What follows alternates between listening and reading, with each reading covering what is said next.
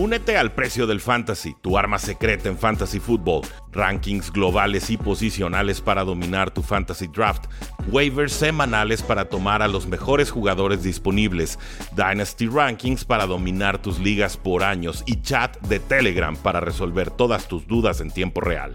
Visita stam.store diagonal precio NFL o da clic al link en este episodio para suscribirte.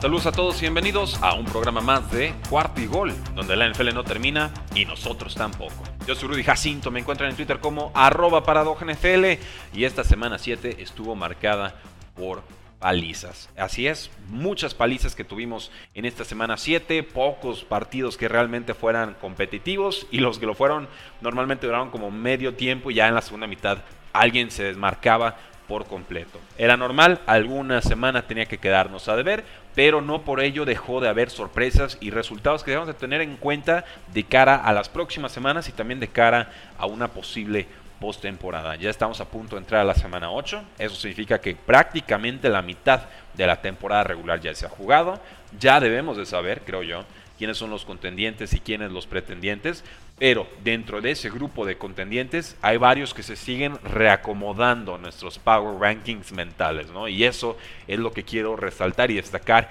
en el programa el día de hoy. Este episodio se grabó ayer a las 6.20 de la tarde, en vivo, hora del centro de México, antes por supuesto del Sunday Night Football, pero ahí al final corté esa parte y por supuesto les puse mi análisis de aquel partido entre los Colts y los San Francisco 49ers. Espero que lo disfruten.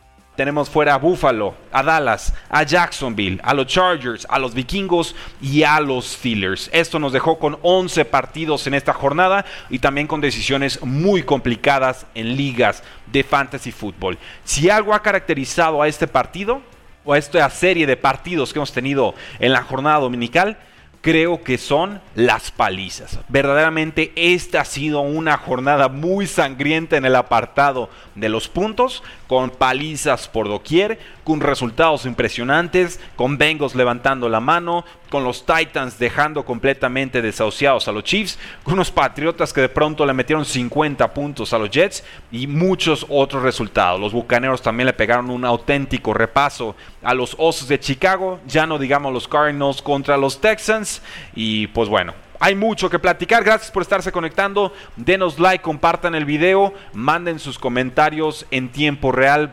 Mucho, mucho, mucho que platicar y prometo que vamos a terminar antes de que inicie el Sunday Night Football. Ese empieza a las 7:20 hora del centro de México. Nos pregunta José Alfredo Araiz.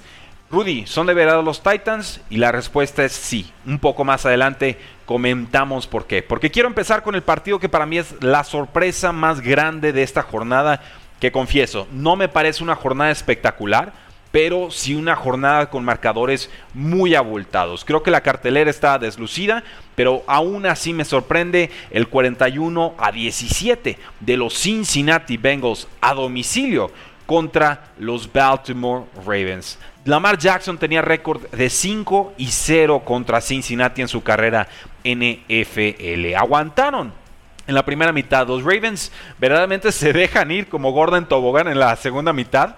No había perdido Lamar Jackson un partido en octubre. Tenía récord de 9 y 0. Y ver a los Cincinnati Bengals meterse plantarse en Baltimore y sacar un partido de este calibre con esta clase de resultado y de dominio en ofensiva y en defensiva, yo no sé, señores, ya, ya es momento de tomar en serio a los Cincinnati Bengals. Yo dije, tomo a Baltimore para ganar este juego porque la localidad pesa y la historia me dice que Cincinnati no le gana a Baltimore, no en tiempos recientes. Esa historia, bórranla, déjenla en un cajón porque lo que sucedió el hoy día, damas y caballeros, es que Cincinnati demostró ser un contendiente para hacer ruido fuerte en postemporada. Y no los voy a poner en el Super Bowl todavía, pero ciertamente más de algún aficionado de los Cincinnati Bengals se está preguntando en estos momentos hasta qué punto podemos avanzar, ¿no? ¿Para qué nos alcanza esta temporada. Una paliza en toda regla. Cincinnati, pues bueno, la última vez que se enfrentaron había permitido 407 yardas. En esta ocasión fue completamente distinto. Esta defensiva de Cincinnati ya tiene 19 capturas esta temporada. El año pasado solamente tuvo 17. Cada que Lamar Jackson trataba de mandar un pase, presionado o capturado. Fuera de ritmo, muy eh, eh, incómodo realmente. Lamar Jackson no encontró ritmo en todo el partido los Ravens corrieron para 115 yardas, pero 88 eh, de ellas fueron de Lamar Jackson. O sea, el juego terrestre con Bell, con Devonta Freeman, con Tyson Williams no existió. Latavius Murray estuvo descartado para este partido. ¿Qué me dicen de Jamar Chase? El receptor novato con las mejores cifras en un partido en su joven carrera. Clarísimamente va a ser el novato ofensivo del año y tuvo un touchdown de 82 yardas que le rompe la espalda por completo a los Baltimore Ravens. Malas tacleadas sí, pero le dan espacio y con eso consigue la anotación larga. Se adelanta Cincinnati 27 17. Ahí matan completamente el juego. Chase terminó con 101 yardas la novena cantidad más alta en la historia de la franquicia y ahorita tiene 754 yardas en sus primeros 7 partidos. Cifra récord para un novato en la NFL en sus primeros 7 encuentros. Chase tiene mucha conexión con, Joe Burrow, pero pues ya, nos queda claro que sí, fue, fue el pick correcto, ¿no? Jamar Chase, algunos lo dudábamos, dijimos, ¿por qué no liniero? Hay que cuidar las rodillas a Joe Burrow. Hasta el momento, decisión, decisión correcta. Eh, Joe Mixon jugó bien en la segunda mitad. Antes de eso, CJ Usoma también tuvo dos anotaciones eh, importantes, largas como válvula de escape. Están jugando cómodo los Cincinnati Bengals. Y bueno, en ofensiva bien, en defensiva bien. ¿Qué les puedo decir de Baltimore? Verdaderamente sorprende eh, la, forma en la que pierden este partido. Mantuvieron a los Bengals, los, Ravens, eh, pues en buenas compases de la primera mitad, a solamente tres puntos. Entonces, tampoco fue un descalabro mayúsculo en la primera mitad, pero en la segunda se acabó por completo. Comentarios del público. Eh, gana Colts versus 49ers, línea de más 3. Híjole, yo estoy con, con 49ers en este partido. Eh, pero sí le daba el más 3 o el más 4 a los, a los Colts. Hola Rudy, muchas sorpresas esta semana, dice Luisa Jacinto, por supuesto. El Lawrence 16, ¿crees que los Lions terminen 0-17? No, creo que van a sacar uno o dos partidos. No sé cuáles, pero creo, creo que los van a sacar. Marcos Azuara nos dice, soy Bengals de corazón y por fin veo un equipo competitivo desde 2015, ¿sí? Ya hacía falta desde aquel año lejano en el que Andy Dalton fue competitivo. Eh, ¿Se acuerdan? Andy Dalton MVP, estaban los cánticos en esa campaña. Eh, se está cumpliendo la racho tendencia de que el equipo perdedor del Super Bowl no regresa o tiene una mala temporada y ahí están los Kansas City Chiefs el día de hoy. Eh, más que una racha como tal, yo creo que lo de Kansas City responde, o sea que es muy difícil llegar al Super Bowl. O sea, ya habían ganado uno, llegan al siguiente, les vamos a pedir un tercero. Muchos lo esperábamos. Yo di a, creo que fue Bucaneros para Chiefs, pero una reedición de Super Bowl. Pero eso no significa que sea probable que Chiefs siempre esté llegando al Super Bowl. Yo creo que hay que, hay que valorar o darle más peso al hecho de llegar una sola vez al Super Bowl. Ya no digamos dos o más de forma eh, consecutiva. Eh, ganarán Colts más 3 versus 49ers. Yo digo que gana 49ers, digo que cubre Colts. Y Vandriel Belsen Lancaster nos pregunta, ¿cómo es el juego del jueves? ¿Con quién vas? No me voy a meter todavía con juegos de la próxima semana porque eh, no estoy ni seguro de quién juega en Thursday Night Football de semana 8. Yo me clavo completamente en semana 7, ya que le ponemos palomita, que terminamos toda la programación y episodios de podcast. Ahí sí ya me pongo a pensar en semana 8. Santiago, gracias por tus comentarios. Síganle dando like, sigan compartiendo este episodio que se transmite en vivo a Facebook Live, a YouTube Live y por supuesto a Twitter Live. Vamos con el partido de los Falcons 30, Miami Dolphins 28. Cal Pitts había anotado 116 yardas la semana pasada en Londres contra los Jaguars. Pues bueno, en esta ocasión tuvo 163. Los equipos especiales de Falcons bien, la defensa de Falcons bien también. John Hoku, el pateador, consiguió patadas de 33, de 36 y de 36 yardas también. Y además le bloquearon un intento de gol de campo a los Dolphins en la primera mitad. Lo convirtieron en un touchdown. Entonces, jugadas grandes en defensa, jugadas grandes en equipos especiales. Falcon saca un resultado sobre la hora. Y tú, Tango Bailoa, si ves sus números fríamente, pensarías que tuvo un buen partido y, por momentos lo tuvo. El tema aquí es que fueron 291 yardas, cuatro pases de touchdown, pero dos intercepciones completamente imperdonables, ¿no? Intercepciones que acabaron en 10 puntos a favor de los Atlanta Falcons y esto en un partido que se resuelve por dos, pues obviamente será, será una actuación cuestionada, ¿no? No hizo nada Tua Tango Bailoa esta semana para hacernos pensar que los Dolphins no seguirán interesados en Deshaun Watson o en algún otro mariscal de campo en 2022. Nos dice a Watson Medrano, Brian Flores es una mentira. Eh, pues si no llegan las victorias, Brian Flores seguramente será de los próximos coaches despedidos. Difícil explicar lo que está sucediendo en estos momentos con los Miami Dolphins. Eh, vamos al partido de los Giants contra las Panteras de Carolina, otra de estas palizas que les habíamos estado eh, comentando.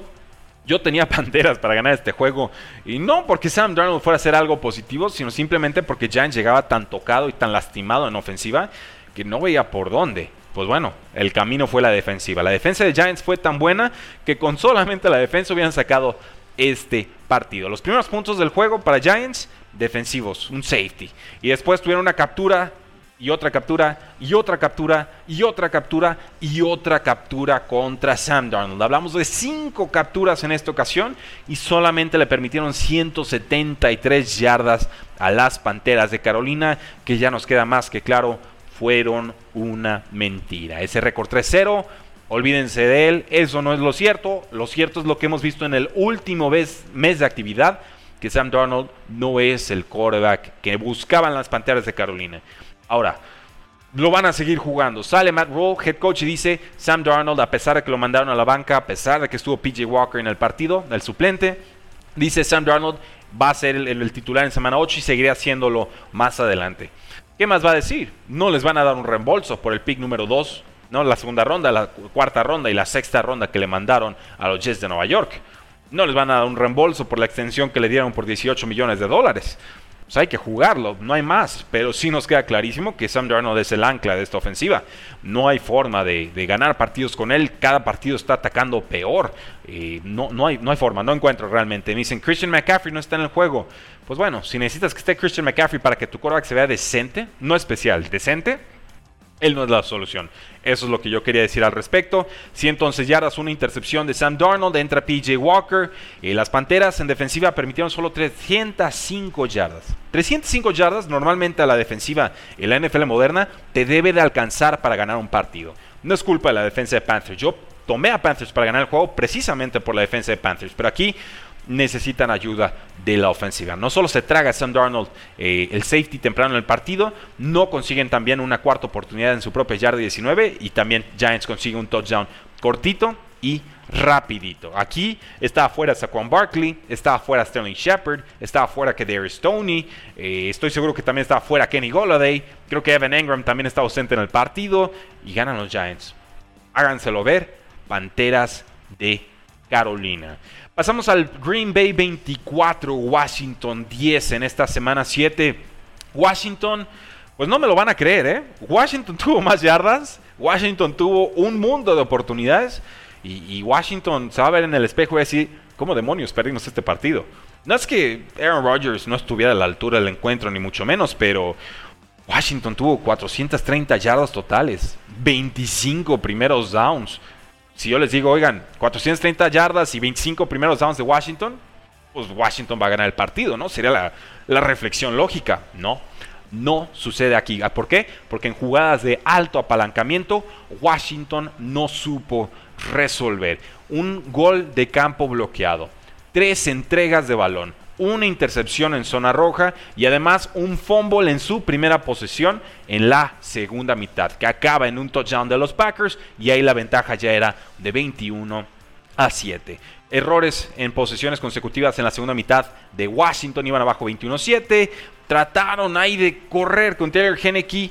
Se barre un poco antes de tiempo. Los refs dicen, ¿sabes qué? Se entregó el coreback en la jugada, no es anotación muy rigorista la, decisión, obligaba a que Washington tomara el riesgo de anotar en cuarto down y lo congela, ¿no? Un cuarto y gol detenido. Terrible. Un pase tercer down de Heineke a Taylor McLaurin, lo suelta McLaurin. En, bueno, tercer down en zona roja, McLaurin es una garantía aquí, no lo consigue. Eh, no encuentra eh, a, a Ricky Seals Jones en un cuarto y gol un montón de jugadas. En defensiva hasta estuvieron bien. Por fin vimos algo del pass rush que nos prometieron con Washington. Jonathan Allen, Monte Sweat estuvieron jugando bien. Allen con dos y media capturas sobre Rodgers. Sweat una captura, un fumble forzado. Recuerden que cuando hablamos de medias capturas es que llegaron dos o más jugadores al mismo tiempo sobre el quarterback, entonces se dividen el sack. Con los Packers jugó muy bien Aaron Rodgers, 16 touchdowns, tres intercepciones esta temporada. La defensiva le faltaban cuatro titulares y aún así tuvieron esa jugada clave sobre Terry McLaurin. Contuvieron los Packers al Washington Football Team en tres, ah, bueno, solamente tres de 13 terceras oportunidades convertidas. Esto también incluye las oportunidades en cuarto down. Cero de cuatro de Washington en zona roja. Sí, es muy difícil ganar a un equipo como como el de Aaron Rodgers y este equipo de Packers que está ganando pues cómodamente, plácidamente, no me parece un equipo espectacular, no me parece el máximo contendiente de la NFC ni mucho menos, pero ganan, ganan bien, consiguen un buen resultado. Rashan Gary, Kinsley Kick, eh, ambos consiguen 3.5 capturas combinados. Entonces, bien para un equipo de Green Bay que tuvo menos yardas totales, menos conversiones eh, de, de primer down y además vieron como solo corrían 57 yardas. Washington tuvo casi 200, 195. Y por eso decía, Washington se va a ver en el espejo y va a decir cómo le hice para perder este partido. Nueva Inglaterra 54, Jets en Nueva York 13. Todos sabíamos que los Patriots iban a ganar, como no, ya había sido paliza la primera vez que se enfrentaron a estos equipos, pero ganar por 54 puntos a cualquiera es mucho, mucho qué decir. O sea, no, no es sencillo hacerlo. Muchas entregas de balón, 54 puntos. Un partido en el que Mac Jones y compañía tuvieron un arranque 17 a 0 y tuvieron puntos en todas sus primeras seis series ofensivas. Los Patriots no soltaron el pie del acelerador. Se veían enojados con lo que había sucedido con los vaqueros de Dallas la semana pasada. Mac Jones consigue su primer partido de más de 300 yardas. Damien Harris, Brandon Bolden, JJ Taylor, los corredores, estuvo inactivo Ramondre Stevenson, tuvieron 218 yardas totales y 5 touchdowns. Con los Jets, pues lo más triste de todo es que salió lastimado Zach Wilson, cuestionable por algunos momentos del partido, finalmente fue descartado, eh, este golpe se lo lleva en el segundo cuarto, entra Mike White, el suplente, 20 de 32 pases completados, 202 yardas, un touchdown, dos intercepciones, poquito más. No hubo nada realmente. Estos Jets no van a ninguna parte. Triste, pero cierto. No alcanzó con el cambio de quarterback, no alcanzó tampoco con el cambio de head coach. Los problemas de Jets son muchos, son profundos y no se limitan a uno o dos cambios puntuales. Eh, vamos al partido de los Tennessee Titans. Tennessee 27, Kansas City 3. ¡Wow!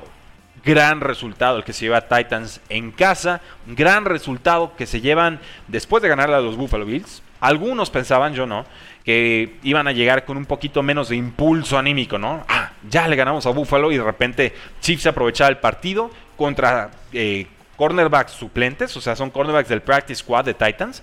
Y no, finalmente es Derrick Henry el que se impone en una semana corta y dejaron completamente desarmados a este equipo de Kansas City. Insisto, este resultado de los Chiefs sorprende por cómo se dan los números como tal, 27 a 3, pero no debe de sorprender el cómo ganó Titans. La solvencia ofensiva y defensiva de Titans en este partido no debe de sorprender. La ofensiva de Chiefs viene con muchos problemas. Patrick Mahomes está tratando de hacer demasiado. Terry Hill y Kelsey se ven algo tocados. La línea ofensiva no está protegiendo a Mahomes. El juego terrestre no existe. No existió con Clyde Edwards Hilaire. Vimos un buen partido de Daryl Williams la semana pasada. No fue así aquí muy poquito de Jarek McKinnon, están descompuestos, están rotos los Chiefs. No, no hay hacia dónde, no hay cómo. Lanzó solamente 41 yardas Patrick Mahomes en la primera mitad. Titans se fue arriba en el marcador 27 a 0. Imagínense, Titans ganó tan sobradamente que no tuvieron que meter un solo punto en la segunda mitad contra los Chiefs de Patrick Mahomes en semana 7 en casa increíble. Dos entregas de balón forzadas por la secundaria de, Titans, un, una buena, un buen acarreo de AJ Brown ahí en la secundaria. bueno, le causa toda clase de estragos a la secundaria. Y pues ya está, Derrick Henry haciendo lo suyo, no lo iban a detener. Hasta se estrenó como coreback, tuvo mejor coreback rating que Patrick Mahomes. Dice Leopoldo Andrade, se acabó la era y la hegemonía de Kansas City. Agrego un jaja. Eh, sí, ¿no? Estos cánticos de dinastía pues eran una posibilidad, pero no. Eh, hay que buenas temporadas. Chiefs este año parece que hay corta su, buena racha. Veremos si se alcanzan a colar postemporada, pero aún llegando eh, no se ven como el equipo de antaño. Se ven rotos, se ven descompuestos, se ven como que se les olvidó gastar dinero en la defensiva y ya lo están pagando. Esa es la impresión que me da esta escuadra de los Kansas City Chiefs. Eh, Al Iris nos dice, coincido contigo respecto al mediocre Sam Darnold. Nos dice Carlos Tapia, Arizona 7-0. Sí, qué fantástico resultado de, Arizona. Sufrió al principio contra los Texans, no se hagan si sudaron, pero eh, finalmente un resultado lógico. Terminan eh, sacando ese resultado 31 a 5. Y pues bueno, ¿qué, les puedo decir? O sea, están ganando y están ganando bien. Estos, estos Cardinals van con récord de 7 y 0. Texans se queda con un récord de 1 y 5. Y finalmente vimos jugadas muy impresionantes, ¿no? Primero un, safety. Le provocan un safety a, a Kyler Murray. Se adelantan ahí los Texans.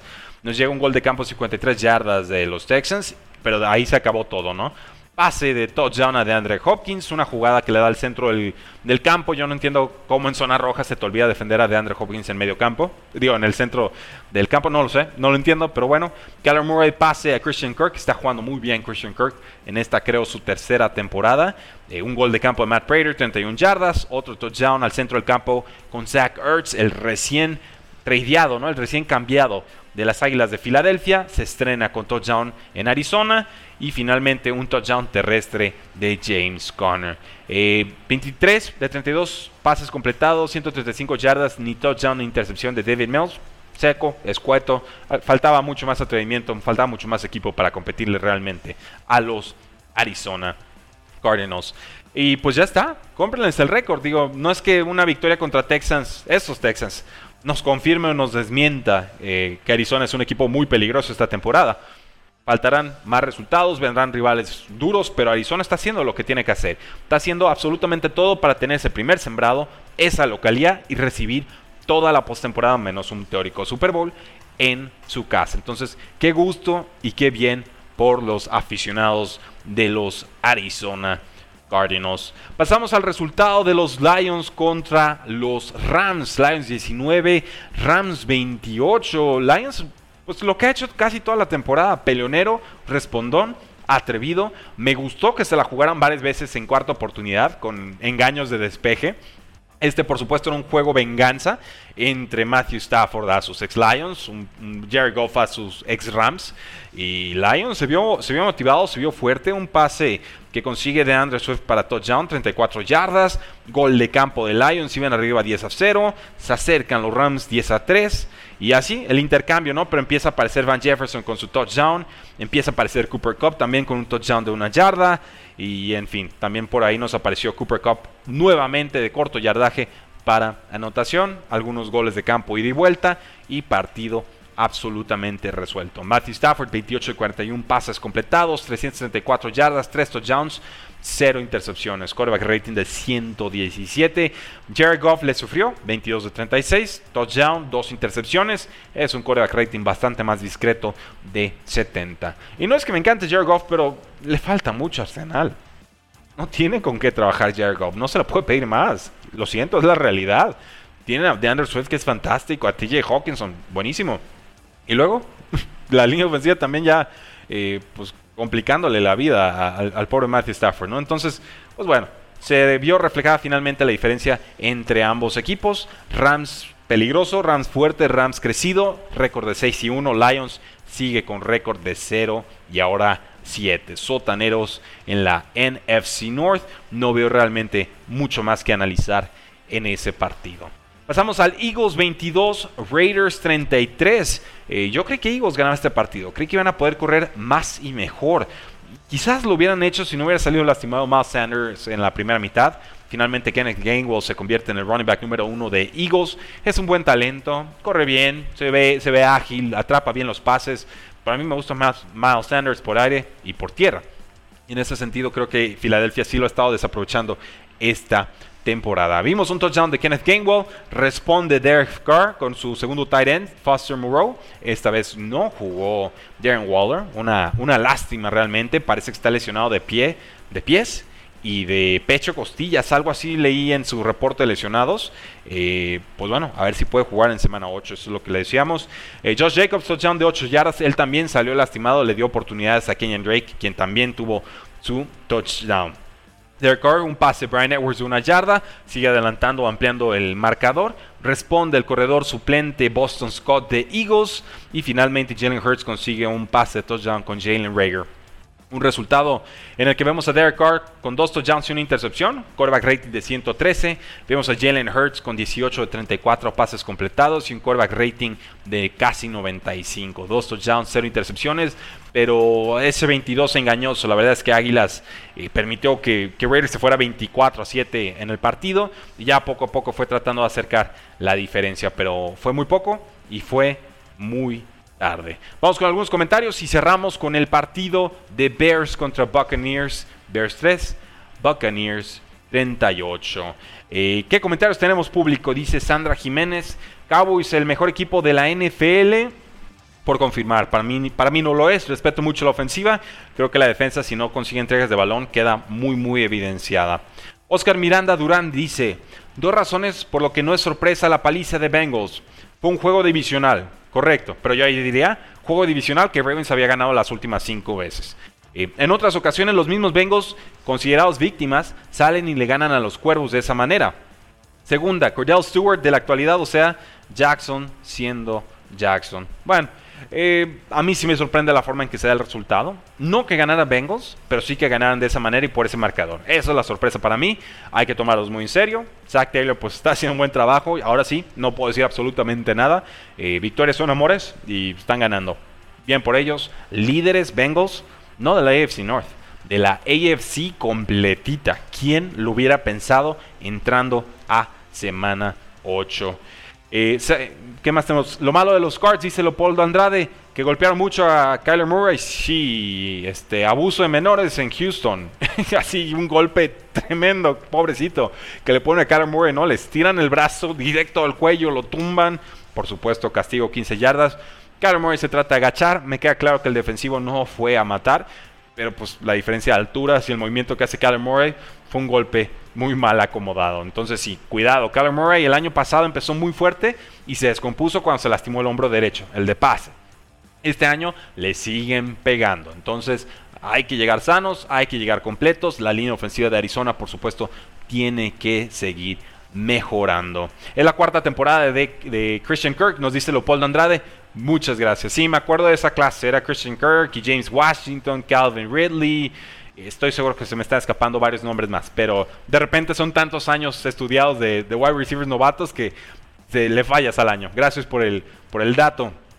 El talento simplemente no le da a los Lions para ganar, dice Elías Ortiz. Coincido. Son muy peleoneros, están tratando de maximizar sus oportunidades, arriesgaron en cuartos downs, pero ni así. Y sobre todo contra unos Rams que están muy crecidos. Aquí de los contaditos aficionados de Cardinals, dice Leopoldo Andrade, sigan jugando así y seguramente se sumarán más a ese barco. Ahora sí, señores, señoritas, señoras, divorciados, casados.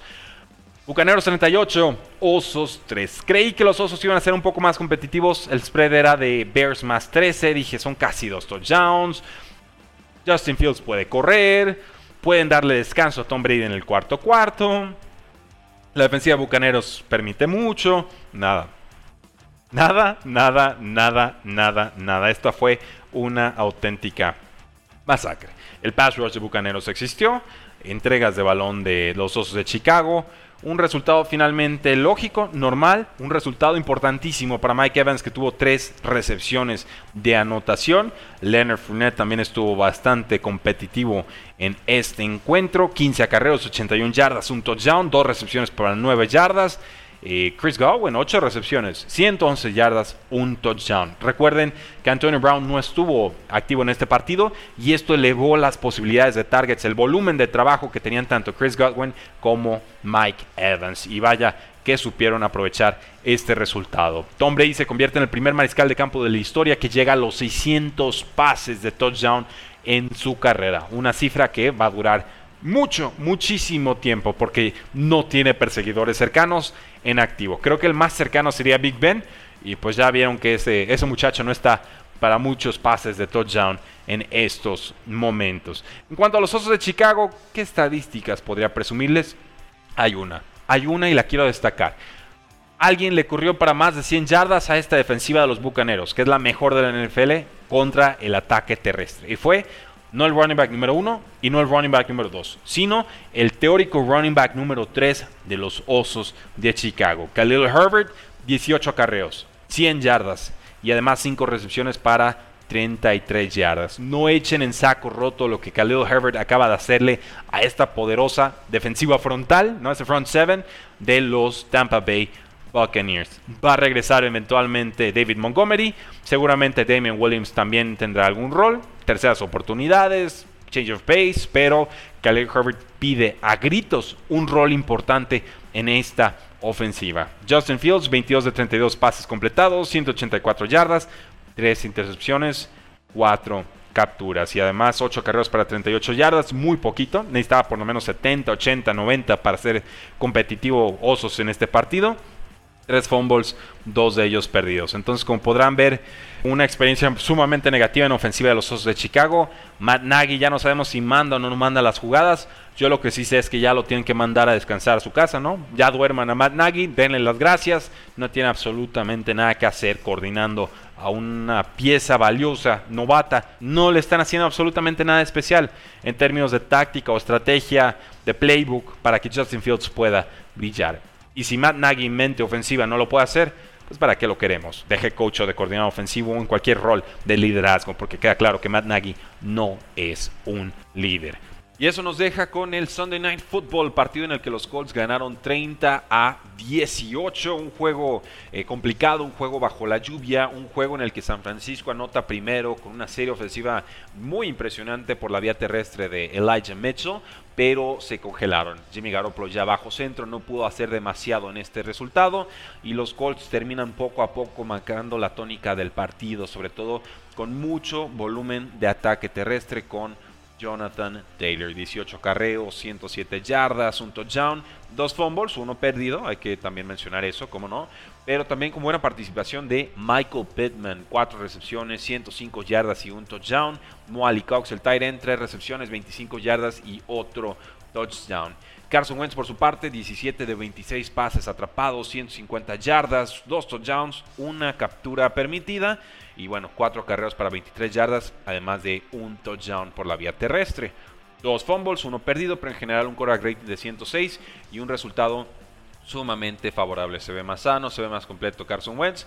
Todavía con sus errores puntuales, ¿no? Pero creo que en este, en este duelo Jimmy Garoppolo en realidad fue el que quedó un tanto más evidenciado. Yo este juego, les confieso, lo sufrí con singular alegría porque en mi liga de, más dinero, ¿no? donde más le ponemos de buy-in al inicio de la temporada, inicié con récord 3 y 0 y ahorita ya voy con racha de 0 y 3, unos resultados eh, de esas veces que te topas a Cooper Cup en la peor semana y luego a Leonard Fournette en la peor semana y, ya saben cómo funciona esto del fantasy football. Pero bueno, eh, total, 20 puntos abajo tenía Michael Pittman y Elijah Mitchell en PPR contra Jonathan Taylor. Y dije, bueno, pues ya acabó esto, muchas gracias. Empieza bien Mitchell, recepción larga de Pittman. Dije, ah, de pronto estoy en la pelea. No hacen nada como tres cuartos los dos. No hacen absolutamente nada. Jonathan Taylor nomás acarreos, acarreos, acarreos, touchdown. Ya sea eh, pues casi al final del encuentro y dije, bueno, ni modo, me marcaba un 1% de probabilidad la, la aplicación de Fantasy para ganar ese resultado.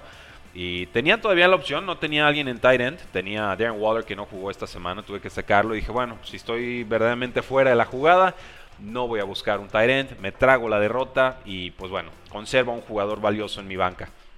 Anota touchdown Pittman y dije, bueno, le dije al destino que si caía un touchdown de forma inesperada, iba a ser el movimiento. Y entonces tuve que tirar a Emmanuel Sanders, que está en bye week, ¿no? el receptor de los Buffalo Bills, para tomar a Gerald Everett. Y necesito en estos momentos unos 6 puntitos de Gerald Everett, unas 3 recepciones para 30 yardas. Y con eso yo soy el hombre más feliz del mundo. Veremos, veremos si sucede, pero la realidad es que yo creo que eh, San Francisco debió haber producido más por la vía terrestre eh, en este encuentro. Me extrañó, verdaderamente se me hizo eh, inusual la forma en la que San Francisco pues dejó de, producir tanto por tierra. Los Colts fueron resolviendo en compases defensivos del encuentro este, este ataque de Mitchell que hizo muy buen trabajo, 18 acarreos, 107 yardas y touchdown.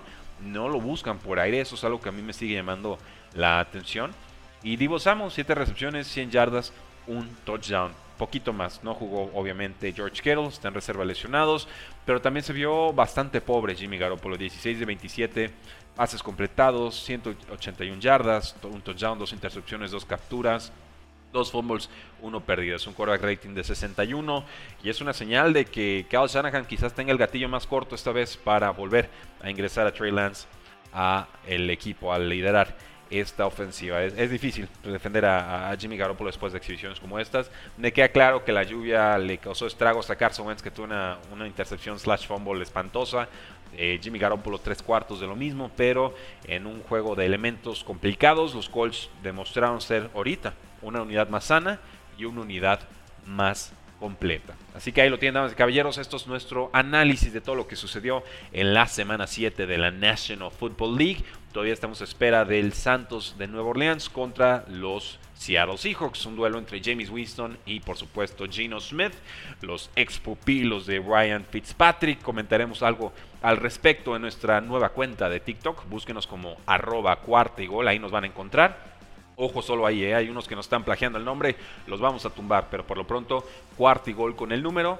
Ahí nos encuentran en TikTok. También vamos a subir un resumen con todo lo que sucedió en menos de un minuto aquí en cuarta y gol. Así que búsquenlo, suscríbanse, compártanlo, porque la NFL no termina y nosotros tampoco. Cuarta y gol.